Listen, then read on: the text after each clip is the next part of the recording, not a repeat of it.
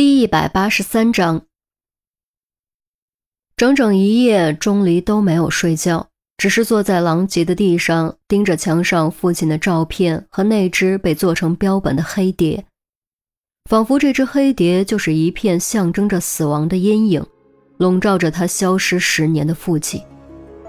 此时此刻，这片阴影也笼罩了他，将他带入了死亡的可怕幻觉。不知不觉间。明明是标本的黑蝶，却突然动了一下，接着又动了一下，再接着扇动翅膀，居然飞了起来。黑蝶在空中转了几圈，忽然朝着钟离俯冲了下来，体积急剧变大，扭曲幻化出那可怕抽象的浓艳的小丑面具。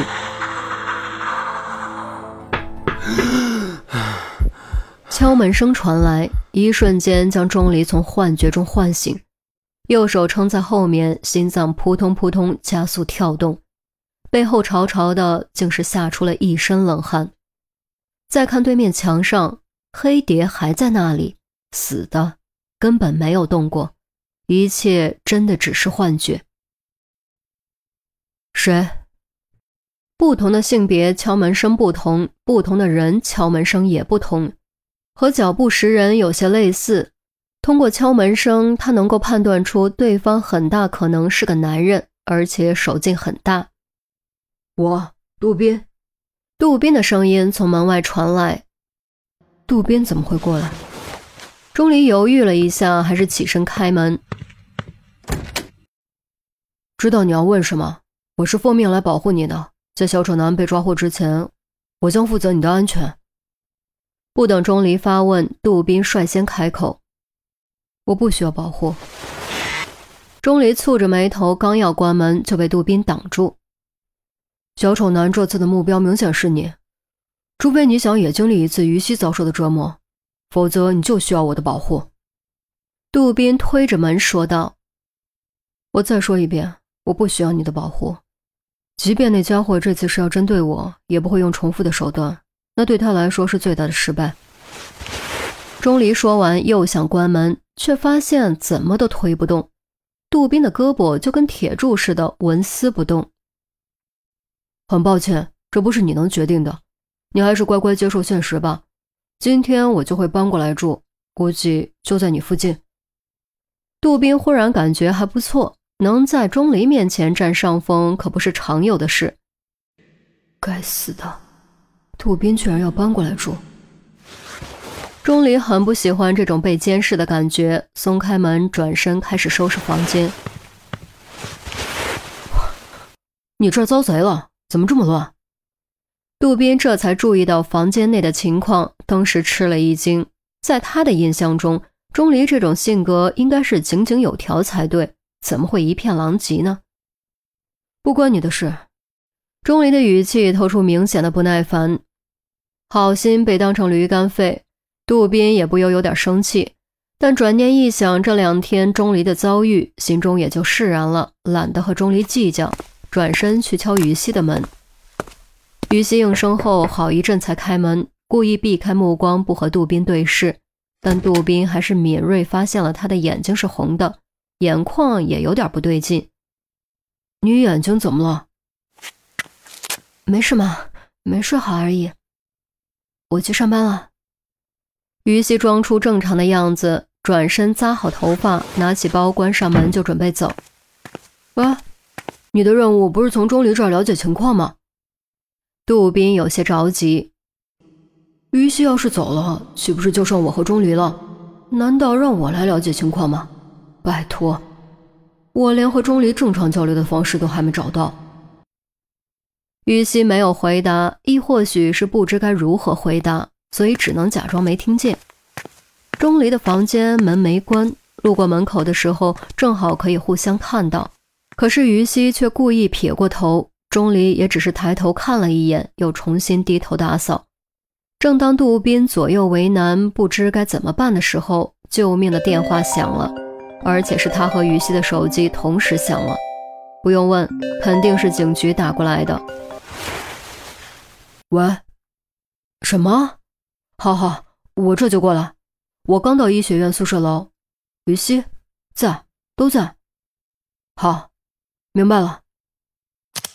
杜宾挂掉电话，看向于西，于西也正好挂断电话，背对着他，捏着手机站在那里，一句话也不说。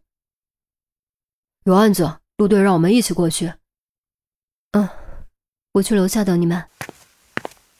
于西点点头，消失在拐角，接着有下楼的哆哆声传来。走吧，一起。杜宾走到钟离房间门口。我已经不能参与调查了。和我有什么关系？钟离僵了一下，继续扫地。陆队说了要带上你，这样是为了保护你。除了睡觉、上厕所，你不能离开我的视线。杜宾说完，见钟离还是不给回应，索性直接动手将他拉了出来，关上门，强架着他往楼下走。你放手！你这是绑架！你给我放手！钟离边挣扎边喊。可惜他怎么可能是特勤出身的杜宾的对手呢？一路上，钟离看着左边窗外不说话，于西看着右边窗外不说话，气氛沉默尴尬。杜宾总觉得于西和钟离之间昨天发生了什么，却又不好开口问，只能藏在心里默默开车。半个小时后，三人抵达案发现场。案发现场已经拉起警戒线，孙红正在拍照，陆明在客厅。客厅地上散落着大片血迹，有的呈圆形，存在锯齿缘；有的呈喷溅状，还有一条明显的拖拽痕迹。墙根摆着个盆，里面赫然装着半盆血，血已经凝固成暗红色，表层析出淡黄色的血浆。陆队，啊。于西和杜宾打了声招呼，忍着浓重的血腥味，戴上鞋套、手套走了进来。钟离则停在门外没动，默默地站在那里。陆明嗯了一声，朝钟离招了招手，示意他也进来。钟离却摇摇头，表示自己不进来。陆明不耐烦，又招了招手。钟离继续摇头，就是不肯进来。你小子，这还闹上别扭了？逼我强迫你进来是不是？陆明当时火了，叉腰横眉瞪眼。钟离这才无奈戴上鞋套手套。我一进来就看到了背景画上的血字“死”，这个黑红的“死”字极其巨大，几乎占据整个背景画。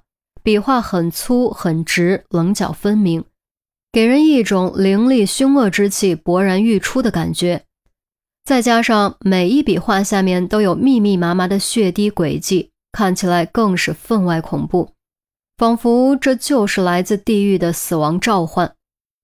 杜宾和于西自然也都看到了这个可怕的“死”字，于西赶忙移开目光，尽量忘却昨天晚上发生的事，将自己调整到工作状态。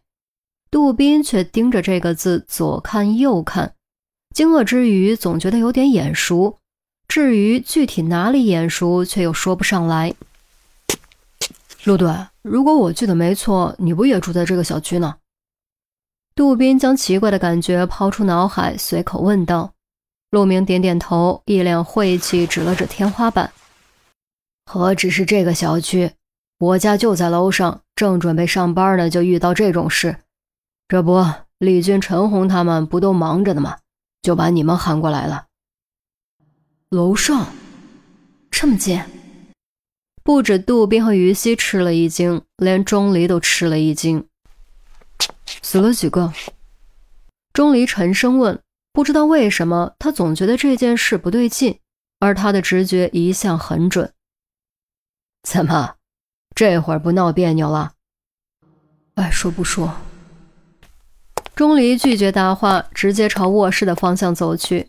反正地上有拖拽后留下的血迹，他自己一看便知。尸体在卧室，仰面朝天倒在床边的地毯上，很显然是个女性，年纪大约三十岁左右，身上穿着睡衣，下颌处有一个圆形的血洞，睡衣几乎完全被血液染红，只有肩部还能看出原本的颜色。地毯上却没什么血迹，显然是在客厅被杀后拖进来的。尸体旁还有个人在忙，是赵文。赵文刚刚做完初步尸检，起身看到钟离，微笑着打了声招呼，然后冲着客厅扬声道：“陆队，找到一支钢笔，看着有点眼熟，你是不是有一支类似的？”听到这句话，钟离脑海中宛若闪过一道霹雳，豁然转头，死死盯着赵文手中证物袋里的那支钢笔，心中不祥的感觉一瞬间达到巅峰。